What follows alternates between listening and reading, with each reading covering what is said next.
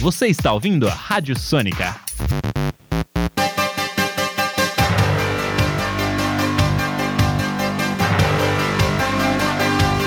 Começa agora o Jornal da Metodista, uma produção do núcleo de rádio da redação multimídia da Universidade Metodista de São Paulo.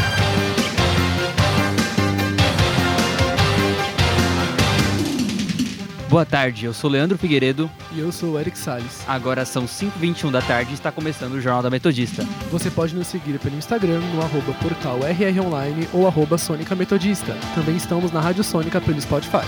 Vamos agora com as principais notícias desta quarta-feira, dia 3 de novembro de 2021.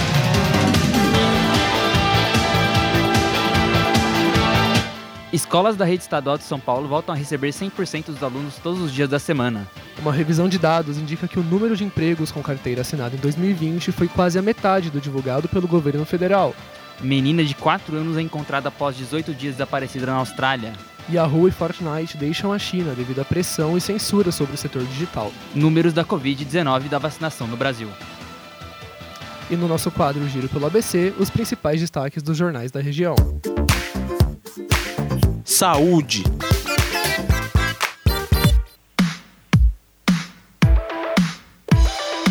O Brasil registrou na noite desta terça-feira 164 mortes por Covid-19 nas últimas 24 horas. Com isso, o país chegou a 608 mil óbitos desde o início da pandemia. A média de óbitos pela doença nos últimos 7 dias ficou em 261, abaixo da marca de 300 pela segunda vez desde 27 de abril de 2020. Em comparação com a média de 14 dias atrás, a variação foi de menos 31% e indica queda. Com relação à vacinação, mais de 116 milhões de brasileiros já tomaram a segunda dose ou a dose única de vacinas contra a Covid e estão totalmente imunizados, número que representa 54,50% da população. Os que tomaram a primeira dose de alguma vacina e estão parcialmente imunizados são mais de 154 milhões, o que representa 72,57% da população. A dose de reforço já foi aplicada em mais de 8 milhões de pessoas. A Organização Mundial da Saúde aprovou nesta quarta-feira o uso emergencial da Covaxin, vacina indiana contra a Covid-19 produzida pela Bharat Biotech. Segundo a entidade, a vacina é recomendada para os maiores de 18 anos, com um intervalo entre doses de 4 semanas. No comunicado, a OMS informo, informou que a Covaxin tem eficácia de 78% em todos os estágios, 14 dias ou mais após a segunda dose. A vacina é facilmente armazenada, requisito importante para países de baixa e média renda. Essa é a sétima vacina a receber aprovação de uso emergencial pela OMS. O imunizante não é utilizado no Brasil.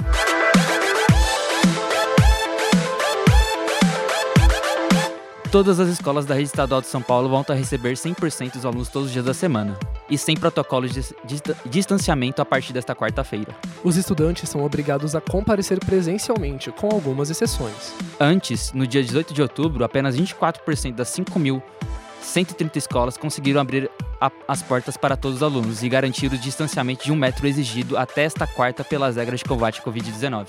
Agora, todas as escolas voltam a funcionar sem esquema de rodízio. A exigência também vale para as escolas privadas. No caso das municipais, a maioria das prefeituras tem autonomia para decidir. Política.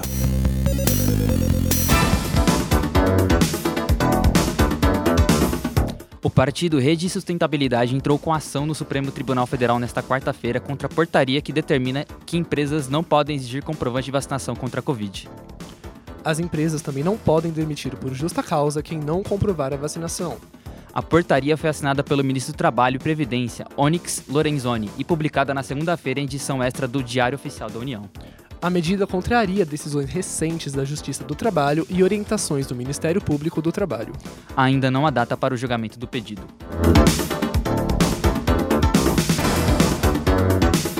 O Conselho de Ética da Câmara dos Deputados decidiu nesta quarta-feira, por 13 votos a 1, arquivar um processo disciplinar relacionado ao deputado Luiz Miranda. O processo tinha como base uma representação do PTB, o partido acusou Miranda de ter tentado prejudicar o presidente Jair Bolsonaro e o ex-ministro da Saúde Eduardo Pazuello em afirmações sobre a suspeita de irregularidades envolvendo a compra da Covaxin.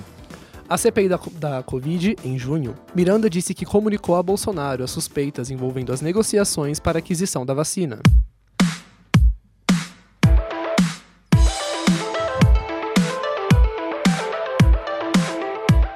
No último fim de semana ocorreu a reunião do G20, evento que acontece anualmente desde 2008 e reúne líderes de 19 países da União Europeia.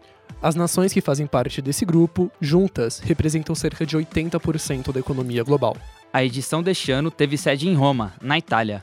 A agenda do presidente Jair Bolsonaro foi bastante criticada pela imprensa italiana, por ser vazia, sem reuniões com outros representantes dos governos presentes.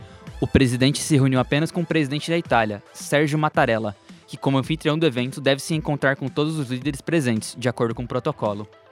Em entrevista ao canal de TV italiano Sky TG24, o presidente falou sobre o combate à pandemia da Covid-19 e a crise econômica que o Brasil vem enfrentando. Quando questionado sobre as estratégias que o país vem enfrentando para a retomada da econômica, o presidente disse que as posturas dos governadores prejudicaram a economia. Bolsonaro também disse que o Brasil foi um dos países que menos sofreu com a pandemia. O Brasil, por Talvez eu tenha sido o único chefe de Estado do mundo que foi contra lockdown, contra medidas restritivas, toque de recolher. Mas o Supremo Tribunal Federal do Brasil deu as atribuições também para governadores e prefeitos. Eu não fechei nada. Mas no Brasil, muitos governadores e muitos prefeitos adotaram essas políticas restritivas de prender as pessoas em casa.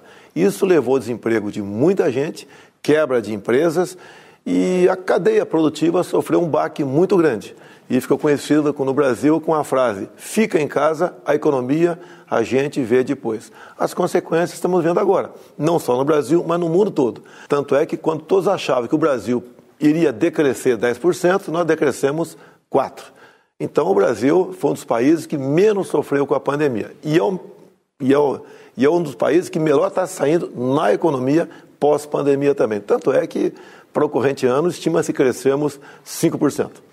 O presidente também falou sobre a situação da vacinação no país e afirmou que o governo investiu nos imunizantes desde o início da pandemia. O Brasil, por sua vez, nós já entregamos mais de 320 milhões de doses de vacina para o total da população nossa, 210 milhões de pessoas. O Brasil vai indo muito bem nessa questão. Desde o começo, eh, nós fomos pela vacina e eu não deixei de destinar recursos para a compra das mesmas. Então, no tocante à vacina, foi um sucesso no Brasil.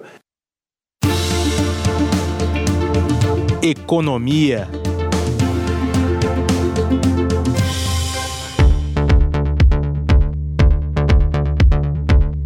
Uma revisão de dados feito de dados feito pelo Ministério do Trabalho e Previdência indica que o número de empregos com carteira assinada no país em 2020 foi quase a metade do divulgado pelo governo federal. Em janeiro deste ano, o governo informou que o Brasil havia gerado 142.690 empregos com carteira assinada em todo o ano passado, citando dados do Cadastro Geral de Empregados e Desempregados. Na ocasião, os números foram divulgados pelo Ministério da Economia e o ministro Paulo Guedes. Declarou que o resultado era uma grande notícia. Porém, de acordo com informações revisadas divulgadas em setembro, em 2020 foram criados 75.883 vagas formais. O número representa uma queda de 46,81% na comparação com o número divulgado pelo governo em janeiro. Em nota, o Ministério informou que a diferença no saldo de empregos criados em 2020 se deve a um aumento no número de declarações de contratações e demissões realizadas fora do prazo pelas empresas.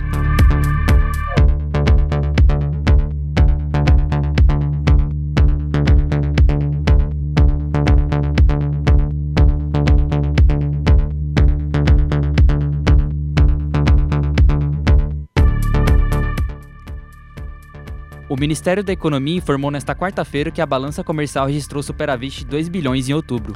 O superávit ocorre quando as exportações superam as importações. O saldo positivo de outubro foi 54,5% menor na média diária se comparado ao mesmo período de 2020. Isso porque em outubro do ano passado, o saldo positivo ultrapassou 4 bilhões de reais. Apesar de o saldo ter sido menor em 2021, o volume de exportações e importações foi maior se comparado a outubro de 2020.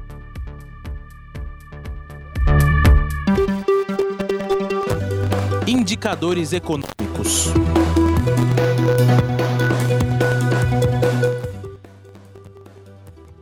Cinco e meia e vamos saber os indicadores econômicos com a repórter Victoria Rossi, que está ao vivo e nos conta mais detalhes. Boa tarde, Victoria. Boa tarde, Leandro, Eric e ouvintes do Jornal da Metodista. Nesta quarta-feira, o dólar opera com instabilidade novamente e chega a R$ 5,61. A moeda americana subiu 40%, faltando pouco para atingir novamente os R$ reais. Isso porque a política monetária do Banco Central mostrou que a autarquia considerou elevar as taxas do Selic em ritmos mais agressivos. Como resultado, passou a acumular o avanço de 9,31% no acúmulo do ano.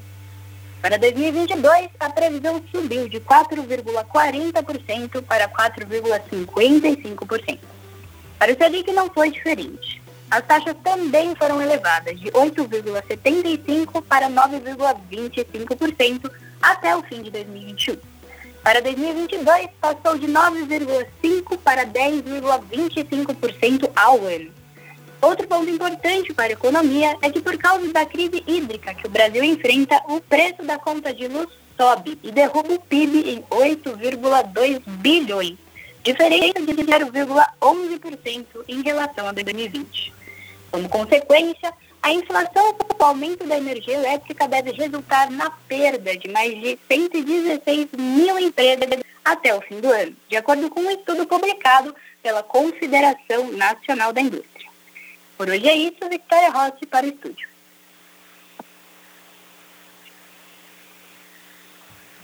Obrigado pelas informações, Vitória. Internacional.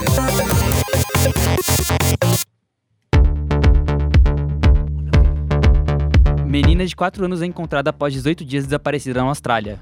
A pequena Chloe Smith desapareceu no dia 16 de outubro na barraca onde acampava com sua família, no estado da Austrália Ocidental, desencadeando uma busca frenética por terra, ar e mar que mobilizou mais de 100 agentes. A polícia australiana chegou a oferecer uma recompensa de um milhão de dólares australianos por informações que pudessem ajudar a encontrá-la.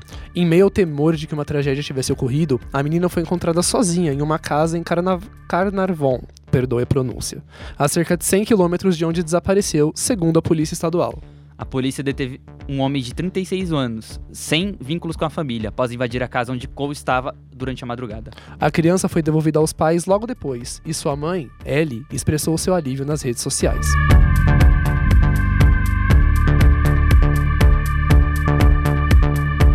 A província chinesa de Shanxi, no norte do país, estuda oferecer uma licença maternidade de um ano para incentivar jovens casais a terem filhos. Para isso, o governo regional iniciou nesta quarta-feira uma consulta pública sobre o tema, que também considera uma licença paternidade de 30 dias. A província de Shanxi prevê atualmente o afastamento das mulheres grávidas e que deram à luz por no máximo 168 dias, cerca de seis meses.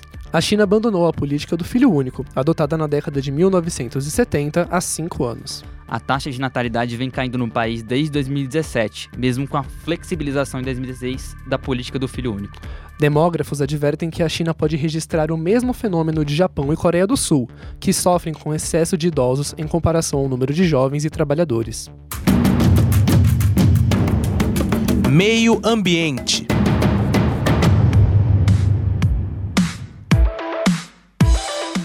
Oito cidades brasileiras estão em um grupo que se comprometeram em reduzir pela metade a emissão de carbono até 2030. O anúncio foi feito nesta terça-feira, na COP26, em Glasgow, na Escócia. Ao todo, mil cidades entraram neste acordo internacional por menor emissão de carbono. Dentre os oito municípios brasileiros participantes estão Salvador, Curitiba, São Paulo, Rio de Janeiro e Niterói. As outras três cidades ainda não foram reveladas. Na América Latina, o Rio de Janeiro foi o primeiro a assinar a declaração para reduzir os investimentos em combustíveis fósseis, como carvão mineral, gás natural e petróleo, no dia 26 de outubro deste ano. Previsão do tempo. A repórter Júlia Valverde está ao vivo para nos contar mais detalhes sobre a previsão do tempo para esta quarta. Boa tarde, Júlia. Olá, boa tarde Felipe, João e todos os ouvintes da Rádio Sônica. Nesta quarta-feira, volta de feriado, o dia começou fechado, com muitas nuvens e os termômetros marcavam 16 graus no início da manhã. Ao meio-dia, a temperatura chegou aos 25 graus e foi a maior registrada no dia de hoje em São Bernardo do Campo. A partir do final da tarde, a previsão é de que a temperatura fique na casa dos 20 graus e mais tarde, às 10 da noite, caia para os 16. Hoje o dia não teve chuva e permanece assim pelo menos até sábado. Por hoje é isso, Júlia Valverde para o Jornal da Metodista. Obrigado pelas informações, Júlia.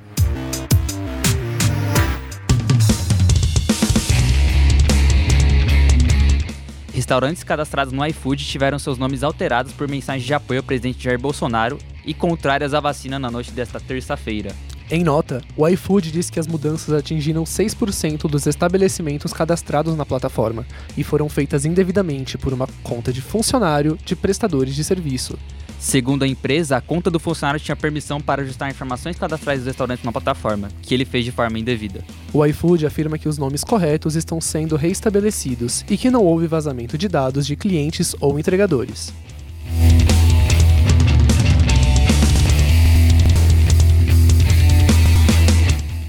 Yahoo e Fortnite deixam a China devido à pressão e censura sobre o setor digital. Enquanto o Yahoo encerrará completamente suas atividades no país, a Epic Games vai retirar o seu popular jogo Fortnite da nação asiática. Desde 2013, o Yahoo vem reduzindo drasticamente o funcionamento de seus serviços de mensagem no país. Um porta-voz da empresa justificou a decisão, citando o ambiente comercial e jurídico cada vez mais difícil na China. A empresa americana é a última de uma lista de grupos internacionais a deixar definitivamente o mercado chinês, já que no mês passado, a rede social profissional LinkedIn da Microsoft também anunciou sua saída. As autoridades chinesas removeram da rede temas politicamente sensíveis e exigem aos gigantes da internet que bloqueiem conteúdo indesejado.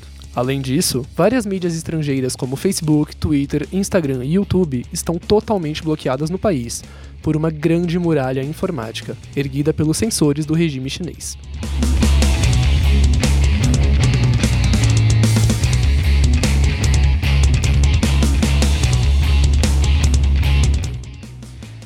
Cinco e 37 e vamos conferir o nosso giro pelo ABC trazendo as principais manchetes dos jornais da região.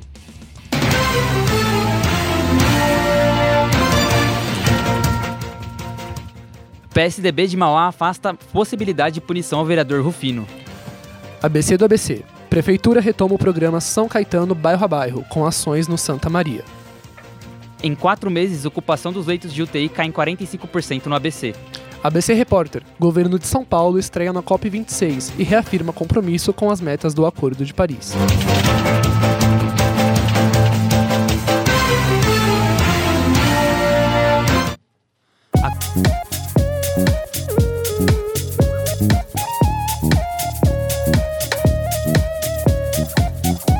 Acompanhe agora mais um episódio do podcast Momento Envolverde, com o repórter Arthur Ferrari.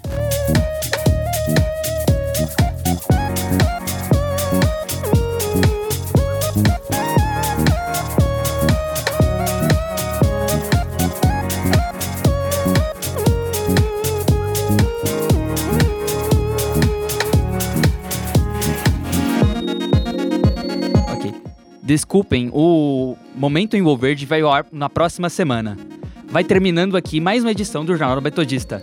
O jornal vai ao ar ao vivo de segunda a sexta-feira, às 5 horas da tarde, e reprisa às 9 horas da noite. E você, caro ouvinte, pode continuar nos acompanhando pelo Instagram, arroba portalrronline ou arroba Sônica Metodista. Não esqueça que a Rádio Metodista e a Rádio Sônica está na Podosfera.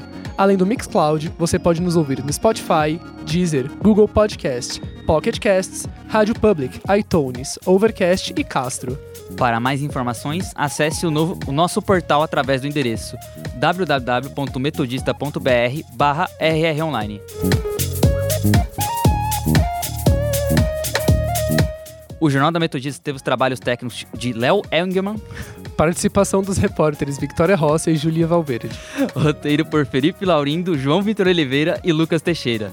Apresentação de Eric Salles e Leandro Figueiredo. Continue ouvindo a nossa programação e até amanhã.